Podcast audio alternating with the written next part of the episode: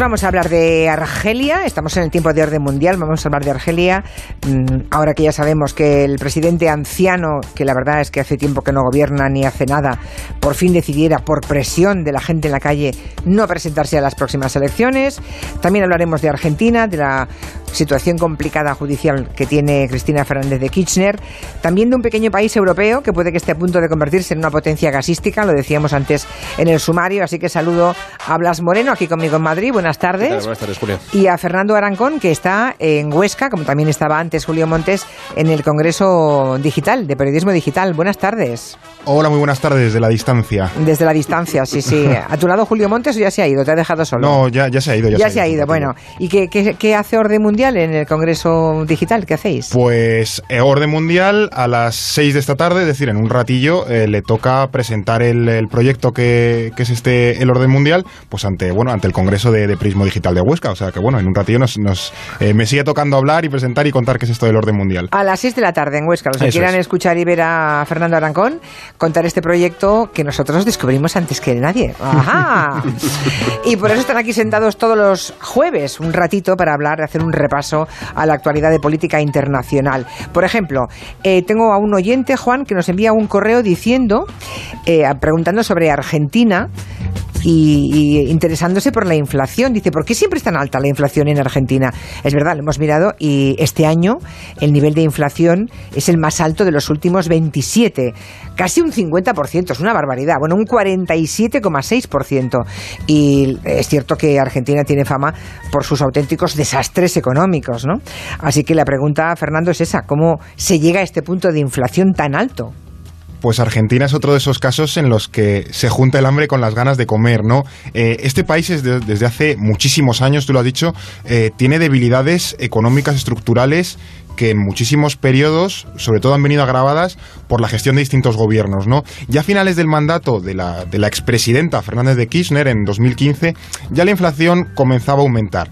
De hecho, el propio Macri basó buena parte de su campaña electoral en venderse como la solución a los grandes problemas económicos de Argentina, ese rollo tecnócrata que se vendió tanto durante aquellos años, durante la, la crisis también en Europa, ¿no? Y un poco a modo de maldita hemeroteca, así aseguraba Macri lo sencillo que era acabar con la inflación. Terminar con el problema de la inflación es de las cosas más simples sí. que tengo que hacer más en caso de gobernar a, a futuro. Pensé que era complicadísimo. No, pero mira, ¿cómo puede ser complicado algo que resolvió el 99% de los países del mundo? Ay, esa man... esto es casi de maldita hemeroteca, ¿eh? O sea, Macri, Macri diciendo que, por favor, esto de la inflación es facilísimo. Cuando estaba en la oposición. Ahora gobierna pues... él y 47 6% de inflación. No está mal. Tan fácil, tan fácil que se duplicó en su, en su mandato, ¿no?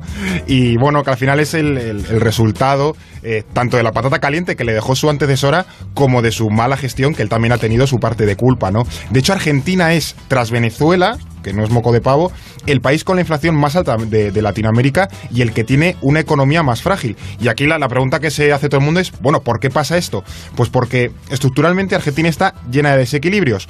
Por un lado, suele gastar más de lo que ingresa, lo que, por ejemplo, les lleva a déficit fiscales crónicos que tienen que paliar con, con deuda. De hecho, creo que es el país más endeudado de, de la región. Y por otro lado, su política económica es muy errática. Un gobierno llega, liberaliza todo, como es el de Macri, y se dedica a exportar. Y cuando llega el siguiente, pues eh, que podría ser el de Kirchner, eh, que fue, en este caso es el anterior, se vuelve súper proteccionista y fomenta el consumo interno. ¿no? Entonces al final se van dando bandazos todo el rato y ni los inversores tienen claro cuál es el rumbo del país, ni los consumidores tienen claro hacia dónde va, en fin. De hecho, el peso argentino eh, está tan devaluado que dentro y fuera del país el, Argentina está dolarizada. Es decir, que es muy frecuente comprar y vender en dólares y que los precios de los productos estén en dólares de la poca confianza que se tiene en el peso bueno, argentino. Claro, es, que mira, es, claro, es un refugio para dólares. el dinero. Claro, claro, claro, sí. efectivamente. Bueno, la segunda pregunta que hemos recibido suena a una de esas cuestiones que hay que explicar un poquito. ¿eh? El oyente dice, ¿qué futuro tiene la anexión de Bielorrusia a Rusia? O sea, ¿Rusia se va a anexionar Bielorrusia? Esto es un poco, es un poco loco, ¿sí? es, una teoría que hay que explicar un poco, un poco con calma. Intentaré hacerlo lo mejor posible. Vamos a ver. Eh, esto empieza por Putin, no por Bielorrusia. Lo cierto es que Putin está ahora mismo en su segundo mandato consecutivo como presidente, eh, mandato que terminará en 2024. Aún, le queda un poco, pero bueno, eh, está, está, lo acabará antes o después. ¿no? ¿Qué ocurre? Que la Constitución solamente permite dos mandatos consecutivos. Si, si algún oyente recuerda esto, ya pasó antes. Ya, ya se dio el caso de que Putin llegara a dos mandatos consecutivos y entonces la solución que encontraron para que Putin siguiera en el poder es hacer un poquito de un, baile, una especie de, maniobra por la cual eh, Putin pasó al primer ministro y el primer ministro pasó a ser presidente, ¿no? Con Dmitry Medvedev. Esta maniobra no es posible ya, primero porque Putin es mucho más mayor y no tenía tiempo, y aparte porque aquello no le gustó mucho. A él no le gustó, no le gustó eso de compartir el poder con otra persona, ¿no? Entonces esa opción está fuera. Eh, la otra opción sería reformar la Constitución, que quizá es la más, la más obvia, pero bueno, parece ser que, que él tampoco quiere hacer eso, ¿no? Entonces, esta teoría dice que lo que querría hacer Putin es anexionar Rusia a Bielorrusia, o mejor dicho, Bielorrusia a Rusia, crear un nuevo país y eh, con una nueva constitución y ese nuevo país no le no le, no le, impediría seguir siendo presidente. ¿no? Entonces, para poder mantenerse en el poder, presionaría un país. ¿Hasta ese extremo llega el ansia de mantenerse en el poder? Lo he investigado un poco y lo cierto es que eh, es verdad que Bielorrusia es el país que más fácil lo tendría para, para unirse a Rusia porque culturalmente, históricamente son, son igual que los rusos, su economía está muy relacionada con Rusia, lo tendrían más o menos fácil, pero la verdad que la teoría es un poco peregrina, ¿no? porque tendría un coste político y económico enorme para el Kremlin, no solamente porque tendrían que pagar esa anexión, un poco parecido a lo que pasó con Alemania cuando se reunificaron, Bielorrusia es mucho más pobre. También políticamente, imaginemos cómo se tomaría esto Occidente. Recordemos el caso, por ejemplo, de Crimea, ¿no? Esto sería un, escándalo internacional. Y luego, aparte, que estamos presumiendo que Bielorrusia se quiere unir a Rusia, pero nada más lejos, ¿no? Es lo que yo estaba pensando. o sea que es una teoría que te parece. Es una teoría que yo, después de investigar un poco, creo que hay que estar eh, pendientes, pero me parece un poquito loca, la un poco loca. Bueno, eh, más preguntas de otro oyente. Esta sobre Estados Unidos. Nos preguntan si la diabetes parece eh, por lo que él ha leído, que es un problema de salud pública en Estados Unidos. Eh, dice también que ha leído que el precio de la insulina allí es muy alto, igual que otros medicamentos. Así que pregunta al canto, ¿es un problema de salud pública la diabetes en Estados Unidos? ¿Qué, nos pues podéis este contar, Fernando? Está en lo cierto, está en lo cierto. De hecho, se calcula que entre un 12% y un 15% de la población estadounidense tiene diabetes directamente. Que de hecho, si a esta proporción le añadimos aquellas personas que están en un estado de prediabetes, es decir, que a lo mejor en un, en un lapso de 5 años van a sufrirlo, es muy probable que la sufran, esto acaba alcanzando a la mitad de la población de Estados Unidos. Bien es cierto que la tendencia de las personas que están padeciendo diabetes en el país parece haberse estancado. Pero hay también otro problema creciente. La mortalidad de esta enfermedad va decreciendo porque se ha conseguido, los medicamentos han mejorado mucho y ya la gente no tiene una muerte eh, directamente relacionada con la diabetes, sino que se ha cronificado, es decir, esta gente padece diabetes a lo largo de toda su vida, ¿no? Y eso pues también alarga muchísimo eh, la vida de los pacientes y viendo que la mitad de la población eh, la está sufriendo o está a punto de sufrirla, pues claro, eh, las farmacéuticas en el país se frotan las manos. De hecho, los y con la poca ayuda social eh, a nivel de seguridad social que, se tiene en Estados Unidos para temas sanitarios, pues bueno, la gente se deja decenas de miles de dólares, a no ser que tenga un seguro de estos privados contratados, en los tratamientos de comprar los, bueno, los, los medicamentos necesarios para, para, paliar la, diabetes. O sea, o tienes dinero para comprarte la insulina, para pagar el precio que te exijan por la insulina u otros medicamentos. Es un dineral. O te mueres, vamos. Claro, claro, claro, claro. De hecho, tampoco pensemos, ojo, que en España eh, estamos mucho mejor en cuanto a diagnóstico. Eh, de hecho, se calcula que aquí cerca del 14% de la población padece diabetes, que es básicamente la misma proporción que en Estados Unidos, ¿no? Aquí tenemos la suerte de que la seguridad social, pues, nos protege más, pero también sale caro, no directamente al, al paciente, sino al Estado. Sí, sí, claro. Eh, se estima más o menos, hace unos años se estimaba que la diabetes le cuesta directamente a la seguridad social casi 5.450 millones de euros. Cada año. De forma cada año. En España, 5.400 millones de diabetes nos cuesta. Es que es una de las, de las enfermedades más, sufridas en, los, en los países occidentales porque están súper extendidas. Y de forma indirecta, a nivel de bajas laborales, prejubilaciones, improductividad, esta cifra alcanza los 17.630 millones de euros. Oye, confieso, que confieso que, que, las cifras del impacto de la diabetes eh, en nuestras arcas públicas me ha dejado estupefacta. ¿eh? No imaginaba que fuera tan alto realmente. Hay que tener en cuenta que esta enfermedad una cosa que pagamos entre todos, claro. Claro, ¿eh? y viene sobre todo por eh, mala dieta y sedentarismo. es decir, que al final es algo que está tan extendido en la sociedad que no es tan raro que al final se acabe dando en muchísima parte de la población. Yo sigo, tomo al vuelo la frase que decía, sí que tenemos la suerte de la seguridad social, pero que nadie piense que es una suerte que nos viene dada del cielo. esto no lo paga nadie. Exacto, no es gratis, ¿eh? pagamos, es caro, pero lo pagamos entre todos, digamos, ¿no? Entre todos pagamos un montón de cosas que afectan a todos. Solo que hay enfermedades quizá más caras que otra porque afectan a más gente que otra, ¿no? Pero bueno, que quede claro que es muy, que quede claro que es muy caro. La sanidad es muy cara, ¿eh? Y la pagamos entre todos. También un poco apelando a la responsabilidad, ¿no? De esas personas, porque mira, la insulina hace falta y hace falta, pero hay gente que tiene en casa auténticos botiquines eh, llenos de medicamentos que se compran sin ninguna necesidad, van, van llenando y, rellenando constantemente de medicamentos que luego nadie usa solamente porque no los pagan, ¿no? O porque cuesta muy poco dinero. Bueno, eso es un despilfarro que luego también costeamos entre todos. Hay que apelar a la responsabilidad. Sonido, este que van a escuchar, de las calles en Argel. El presidente argelino, Buteflika, por fin renunció este martes pasado a optar a la reelección. No es que lo haya hecho motu propio, el hombre no es que ah, bueno, pues ahora renuncio, no, no, la presión ha sido enorme, la ciudadanía ha estado manifestándose durante semanas en las calles y al final, aunque no ha dejado de manifestarse la ciudadanía, mm, pues él ha renunciado. ¿Por qué siguen ahí protestando? Porque no acaban de fiarse, creen que eh, aunque él deje el cargo, está muy mayor y está ya muy enfermo, cree la ciudadanía, sobre todo los más jóvenes en Argelia, que los que tienen el poder, que son los mismos que en ausencia de Butiflika y de su salud han estado gobernando, tienen miedo que sigan esos mismos poderes. Bueno, este señor lleva prácticamente sin hablar en público desde 2013 desde hace ya seis Cinco años. ya, casi, o seis. claro, tiene 82 años, pasa mitad del tiempo fuera del país. Lleva 20 como presidente, ¿no? Lleva, desde el año 99. Eh, y bueno, lo que, lo que se temen es un poco lo que tú dices, ¿no? Que realmente quien, quien manda en Argelia, y además la palabra es muy clara, le, llaman el pouvoir, el, poder, eh, no es Bouteflika. Son los militares, son las altas em, eh, instituciones de, la burocracia, institucionales, las grandes empresas, etcétera. No van a permitir que el sistema cambie, aunque sea a costa de, ceder el, puesto y quitar a Bouteflika y poner a otra persona, ¿no? Entonces, lo primero que hay que tener en cuenta es que Bouteflika no va a dejar de ser presidente ahora mismo. Lo que ha hecho ha sido renunciar a presentarse a la quinta reelección. En la última elección, por cierto, ni siquiera se, pudo votar a sí mismo porque no tenía fuerza física para hacerlo. Eh, y, lo, y lo que va a hacer va a ser, de momento, seguir siendo presidente es decir, no, no, no deja el cargo y ha, presentado un proyecto por el cual quiere hacer una reforma constitucional y elecciones, pero sin ninguna fecha fija. Es decir, es un poco gatopardismo, ¿no? Eh, vamos a cambiar todo para que todo siga igual. También ha hecho alguna reforma em, en el gabinete, ha cambiado el primer ministro, etcétera, pero en esencia lo que pasa es que eh, todo sigue más o menos igual, ¿no? Y lo que los argentinos, los argentinos se temen, perdón, es que eh, incluso si, si Bouteflika llega a dejar el poder en algún momento, ya digo, no hay fecha fija para que lo abandone, lo más probable es que pongan otra persona, más joven, con más fuerza, pero, que en esencia eh, va a seguir siendo eh, la mano ejecutora del, poder de verdad que hay detrás. Ya, pero la gente sigue ahí, ¿eh? La gente sigue en la calle protestando. O sea que es como si estuviera viviendo ahora mismo su propia revuelta árabe, ¿no? Están ahí en la calle protestando, parece otra primavera árabe. ¿eh? De alguna manera es como lo que pasó hace ocho años en Túnez, en Egipto, en, en Libia también, pero es verdad que ellos han rechazado este, este, este nombre, la revuelta árabe, porque lógicamente las experiencias después eh, no fueron tan buenas como se hubiera esperado, ¿no? Ya conocemos el caso, por ejemplo, de Siria, de Libia, de Yemen, donde también empezó así y acabamos teniendo una guerra civil, ¿no? Acabaron como, empezaron como primaveras y acabaron con el invierno más crudo, ¿eh? El único ejemplo quizás satisfactorio es Túnez y todavía está intentándolo, ¿no?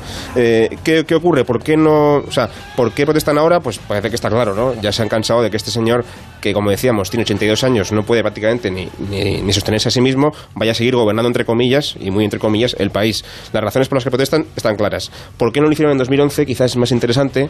¿Por qué no qué? ¿Por qué no lo hicieron en 2011? Ah. ¿no? ¿Por, qué no, ¿Por qué no llegaron a protestar en 2011 como el resto del vecindario? Pues eh, lo que ocurre es que en Argelia pesa mucho todavía la herencia de los años 90 cuando quizá algún oyente recordará que hubo una guerra civil muy, muy, muy grave eh, a resultas después de que los islamistas ganaban las elecciones. Eh, se manifestaran eh, los argelinos en las calles masivamente a favor de un cambio político y, los militares respondieron dando un golpe de Estado. Y digamos que de esa crisis política eh, desembocó una guerra civil y, después de esa guerra civil, ya digo, de, casi una década, eh, la oposición prácticamente quedó desactivada y las ansias de protestar de los argelinos también quedaron un poquito eh, machacadas, lógicamente. ¿no? Recuerdo, sí, recuerdo gabinetes muy interesantes en aquel momento porque teníamos desde la visión occidental, teníamos, alguna, teníamos auténticos dilemas, ¿no? que es si gana el islamismo que hoy es moderado, pero que sabemos que tiende a colonizar todos los rincones del Estado y que acaba convirtiendo, convirtiendo el Estado en una teocracia, ¿eso es democracia? o no lo es, ¿no? Hay que prevenir, los militares están autorizados a prevenir de un futuro no democrático, aunque ganen decentemente y, honestamente en, las urnas. Muy, yo recuerdo aquí, vamos, unos gabinetes con ese auténtico dilema moral. Y de hecho, de aquella inestabilidad surgió el grupo eh, yihadista que operaba en Argelia y que después fue el germen de Al-Qaeda en el Magreb Islámico. claro, claro. De aquella inestabilidad también surgen cosas malas, ¿no? Efectivamente, efectivamente. En fin, desde los ojos occidentales, responder con claridad a esas preguntas eh, no es nada fácil, ¿eh? Nada fácil. Bien, 82 em, años tiene Buteflika, eh, dos décadas ya en el poder, pero no es el único. ¿eh? ¿eh? hay muchos mandatarios de este estilo en el mundo. Por ejemplo, Teodoro Obiang, sin ir más lejos, el presidente de Guinea Ecuatorial, también lleva un montón de años en el poder y por edad, me imagino que ahí, ahí debe andar, ¿no, Fernando? Como, como Buteflika, más o menos. Bueno, y, Teodoro Obiang es todo un chaval en comparación con los abueletes que hay por ahí, ¿no? El, más anciano ahora mismo en el, en el, cargo de presidente o primer ministro es, y a ver si lo digo bien para evitar el, el Somos Humanos de Quintanilla, Mahathir Mohamad el eh, primer ministro de Malasia, que tiene la nada despreciable edad de 93 años y 245 días. Luego también, de hecho, le sigue de cerca la reina de Inglaterra, que también tiene una edad bastante considerable, el presidente de Túnez, el emir de Kuwait y hasta el presidente de Camerún, Paul Villa, que a sus 86 años, pues hace pocos meses, si no recuerdo mal, revalidó un nuevo mandato presidencial, el, séptimo de hecho, y es tras precisamente Obiang el, el presidente africano que más tiempo lleva en el cargo y se acerca, si no me equivoco, a cumplir este este presidente camerunés 40 años en el poder si la naturaleza no da orden contraria antes. Ya, ya, ya. Y, por ejemplo, que personas tan avanzada edad se encuentren en el poder normalmente suele tener dos motivos. El más habitual es que sean reyes, que hasta que no se mueran pues no dejan el cargo, obviamente, aunque pueden abdicar antes, como ya hemos visto aquí en España, o verán pronto en Japón, o autócratas que llevan eh, décadas en el poder y no tienen la más mínima intención de dejar el sillón, ¿no? Como son estos africanos o el recientemente depuesto Mugabe, que también tenía 90 y pocos años. Y luego el segundo motivo suele ser dar relevancia a una persona anciana como jefe de Estado que aporte un poco el, rol de, moderado y mediador en las trifulcas políticas del país. El caso más claro es el de Túnez, de Sepsi, que tiene 92, creo, y, o el presidente de Italia, aquí, Sergio Mattarella, que tiene 77 años y que está, bueno, para, para poner un poco de orden en el, en el gallinero que es el, la política italiana. Eh, para, cambiar, para acabar ya, tenemos un par de asuntos más. La situación judicial eh, de Cristina Fernández de Kirchner, que a pocos meses de las elecciones parece que se le está complicando. ¿no? En los últimos días, la Corte Suprema del país ha ratificado una orden de prisión preventiva para ella, que además se quiere volver a presentar. ¿Por qué? Pues por la implicación o presunta implicación en el encubrimiento de los autores de aquel atentado contra una organización judía en el año 94. ¿Se acuerdan? Fue una masacre, murieron 85 personas, ¿no? Lo que ocurre es que Cristina Fernández de Kirchner no va a entrar en la cárcel porque es senadora, pero desde luego se le puede complicar mucho la carrera política, ¿no? Menuda situación, Fernando. Voy a intentar ser claro porque lo que hay detrás de esto es una historia que si te la coge Netflix o HBO te sacan una serie. ¿eh? Como ya has dicho, en 1994 hubo un atentado con coche bomba contra AMIA, una mutua judía en Argentina. Eh, las investigaciones revelaron que detrás del atentado estaban intelectualmente Irán y la mano ejecutora Hezbollah, esa organización paramilitar pues afín a Irán que pulula por Oriente Próximo. Tan claro lo tenían que se pidió Interpol la busca y captura de varios altos cargos iraníes. Vale. Diez años después, en 2004, el entonces presidente Kirchner, que es el, era el marido de la, de, la, de la hora encausada, nombró a Alberto Nisman como fiscal especial para investigar el atentado y arrojar un poco más de luz. Y Nisman fue deshaciendo el ovillo y se fue encontrando cosas un poco, bueno, complicadas. De hecho, se encontró con que Cristina Fernández parecía haber acordado durante su presidencia distintos acuerdos con Irán a cambio de tapar un poco la implicación de los eh, ciudadanos iraníes en aquel atentado. Y días antes de que Nisman presentase sus conclusiones ante el Congreso, apareció muerto. Todavía no se sabe al 100% si se suicidó o si fue asesinado, aunque todo apunta a que fuese lo segundo.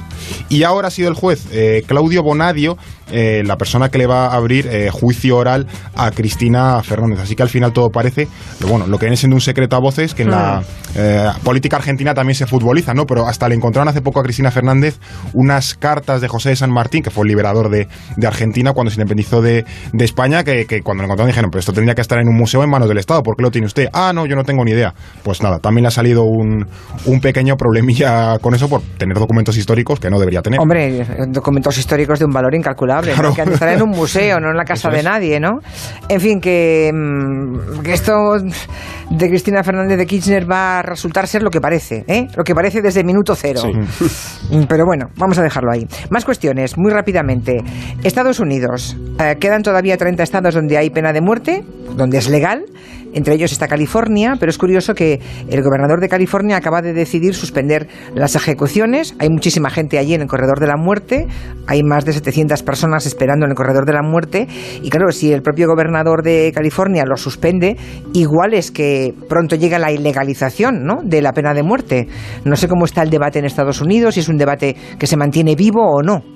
El debate está muy vivo todavía también en California, a pesar de que es un estado que pensamos, y, algo de razón hay en eso, que es uno de los más progresistas que hay en el país, conocido pues, por el tema climático, por ejemplo, por el tema migrante. Así que hace más oposición a Donald Trump. Sí, claro, pero sin embargo con este tema, eh, hace escasamente tres años, en 2016, hubo un referéndum para eh, abolir la pena de muerte y fue rechazado. Entonces todavía es difícil eh, convencer a la gente de que, de que esto, bueno, no, voy a defender esto en público porque está bastante claro, ¿no? Pero bueno, aún es difícil convencer a, a, los estadounidenses de que esto habría que ilegalizarlo, ¿no? A día de hoy, eh, en California no se ejecuta nadie desde hace más de 10 años, en 2006 fue la última ejecución y hay, como tú decías, 700 eh, eh, presos esperando, ¿no? Pero, no, pero no, no se avanzan esas ejecuciones y el problema derivado de esto no es menor y es que se siguen condenando a, pena de muerte todavía a los presos. Entonces generas una situación en la que tienes cientos de presos esperando ser ejecutados. Que pueden, llegar, que pueden llegar a mil dentro de nada. Nunca son ejecutados y lo cierto es que es más fácil morir en, el corredor de la muerte por, por viejo o por una enfermedad que por ser ejecutado. Con el, con el consiguiente coste que tiene eso, por supuesto, para el preso y su, y su, y su salud mental, eh, para su familia y también para las arcas del Estado, ¿no? Así que, bueno, es un tema complicado. Fuera de California todavía quedan algunos estados más que también ejecutan a, presos, sobre todo Texas. Texas es el que más ejecuta. Ejecutó el año pasado a 13 personas eh, y en total son unas 25 ejecuciones al año, más o menos, las que se están haciendo ahora mismo, ¿no? Eh, el debate sigue ahí. Cada vez hay menos estados que lo hagan, pero no, no es tan fácil, no está tan claro. Y lo último, ¿qué es eso de que Chipre ha encontrado una bolsa de gas que puede ser la tercera bolsa de gas más grande del mundo. Hombre, esto, eh, si es verdad, estos señores pasarán de pobres a súper ricos, ¿no? Esto puede cambiar económicamente por completo todo el país. La bolsa de gas es muy grande, eh, solamente detrás de la que tienen eh, compartida Qatar e Irán y, la que, y una que tiene Rusia, que son potencias gasísticas muy importantes, aunque no sé si yo, yo si será tan grande como para cambiar el mercado europeo. Sí para cambiar a Chipre y probablemente su economía O sea que ellos se hacen ricos y ya está clarísimo. Yo creo que Hay suficiente gas para que se hagan ricos. Pero en Europa compramos muchísimo gas, sobre todo de Rusia y de Argelia, y no sé si el de Chipre conseguirá cubrir todo ese cupo de mercado, ¿no? O sea que la expectativa sería que tuvieran suficiente gas en Chipre como para surtir a los europeos, cosa que nos liberaría de ciertas presiones. No estaría nada mal, por supuesto. No estaría nada mal, ¿no? Liberarse de presiones y cosas que tenemos que tragarnos con patatas, con perdón por el tecnicismo, porque dependemos del gas de otros. Recordamos que el tema de Argelia es importante. En España no, es no importamos gas de Rusia, sino de, Argelia. Y hablábamos antes de cómo está Argelia y de cómo eso podría quizá traer inestabilidad. ¿no? de hecho. o sea que bueno, eh, no está mal que en Chipre encuentren gas, aunque también tienen problemas porque compiten con los turcos, con los israelíes, hay más gente interesada y, es complicado, mínimo 2022, para empezar a ver réditos de esa bolsa de gas. Claro, porque la, infraestructura, claro, la infraestructura que necesita eso, pues no se hace de un día para otro, ¿verdad? Son años de preparación, pero bueno, nos alegramos mucho por los chipriotas, nos encantaría que lo hubieran encontrado en España, pero de momento gas no tenemos, gas no tenemos. Bueno, pues ahí lo dejamos. Cualquier consulta que deseen ustedes hacer sobre eh, noticias internacionales, sobre orden mundial, recuerden que pueden enviarnos un WhatsApp de voz y la semana que viene Blas y Fernando, o quien toque ese día de orden mundial, pues da la respuesta. 638-442-081. Que vaya bien por Huesca, Fernando. Muchas gracias. A ver si a las seis va mucha gente a verte y, les convences de que sigan a orden mundial, ¿no? Esperemos. Y vuestro proyecto.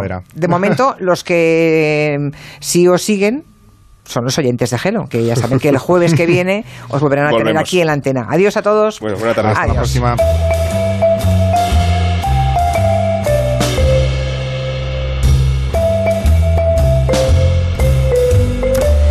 La gente se preocupa por cosas que no acabamos de comprender, ¿no? O sea, lo de preocuparse en pensar, por ejemplo, que no merecemos pagar tanto por nuestros seguros, Goyo. Sí, y eso se evita con el verbo mutuarte, que es irte a la mutua y tener lo mismo, pero por menos dinero. Vete a la mutua con cualquiera de tus seguros y te bajan su precio, sea cual sea. Llama al 902-555-485. Vamos, mutúate. Enseguida, después de las noticias, estamos con Baltasar Garzón. Ha escrito un libro muy prolijo, 800 páginas, sobre la impunidad. No se la pierdan. Gelo, de 3 a 7 en Onda Cero, con Julia Otero. Onda Cero Madrid 98.0 Tu día a día es una aventura, así que elige bien a tu compañero de viaje. La nueva gama crossover de Kia viene preparada para circular por todos los terrenos. Y hasta el 25 de marzo llévate el Kia Niro, Kia Sportage o el Kia Stonic con ventajas exclusivas. No esperes más y ven a conocerlos a la red de concesionarios Kia. Kia, calidad con 7 años de garantía. Ven a Takay Motor en la milla del motor de Alcorcón. También en Fuenlabrada, Móstoles, Alcobendas y en takaymotor.com. ¿Cuántas razones necesitas para homenajear a un padre? En las Rozas Village se nos ocurren más de 100. Ven y descubre más de 100 boutiques con descuentos de hasta el 60% sobre el precio original e inspírate con las mejores ideas para el Día del Padre. Tú pones la ilusión. Las Rozas Village pone el regalo perfecto. Los padres se merecen más moda y más tendencias. Los padres se merecen las Rozas Village. Sí, sí, mucho plumerito, pero debajo de las cosas también hay polvo. Hacerse el tonto está muy visto. Sé más listo y hazte un Clintu. Y descárgate de la limpieza con nuestra app o visítanos en clintu.es. Estamos de fiesta. En Sanville Outlet cumplimos dos años y del 15 al 23 de marzo lo celebramos con el mejor evento gastronómico. Saborea Sanville. Juan Pozuelo, Gonzalo de Ambrosio y Pachu serán nuestros chefs invitados. Sigue los detalles de nuestra ruta gastronómica en sanvilleoutlet.es. Colabora el campo supermercado. Sanville Outlet, salida 30 M40. De oca a oca y tiro porque... De ocasión a ocasión y compro porque me toca. Solo esta semana, más de 700 coches a precio de coste en Ocasión Plus. Visítanos y no pierdas esta oportunidad. En calidad somos únicos, en precio también. Ocasión Plus, número uno en compra-venta de coches. En Getafe, La Roza, Rivas, Collado Villalba, Móstoles, Villaviciosa y en ocasiónplus.com. Bricolaje Moraleja, la mayor exposición de puertas en Madrid que puedas imaginar. Para profesionales y particulares, somos fabricantes. Oferta, puerta blanca maciza completa, 100 euros. También en Bricolaje Moraleja, armarios, ventanas, tarima, baños y cerámica. Bricolaje Moraleja, calle Timanfaya 4, Humanes. bricomoraleja.com Nos vamos de viaje. Llevas todo, ¿no? A ver, llevo los faros Visenon adaptativos, llantas de aleación de 18 pulgadas, tapicería en cuero parcial, cámara de visión trasera, portón manos libres con sistema de apertura sin llave y los cristales de privacidad. Pero si ese es el equipamiento del Ford Kuga ST Line Limited Edition que va totalmente equipado. Hombre, también llevo las cosas esas. Las maletas. Eso. Ven este mes de marzo a Ford y estrena tu Ford Kuga antes de Semana Santa desde 18.500 euros con recompra garantizada. Financiación de CC Bank hasta fin de mes. Condiciones en Ford.es. ¿Quieres adelgazar? Lo tuyo es el método Adelgar. ¿Quieres adelgazar más rápido y modelar tu cuerpo? Combina el método Adelgar con la radiofrecuencia médica Indiva, la mejor tecnología reafirmante y aceleradora de resultados. Ahora con hasta un 30% de descuento y sesiones gratis de Indiva. Infórmate en el 91 577 44 77 o en adelgar.es. Adiós a los kilos en De 3 a 7, Gelo con Julia Otero.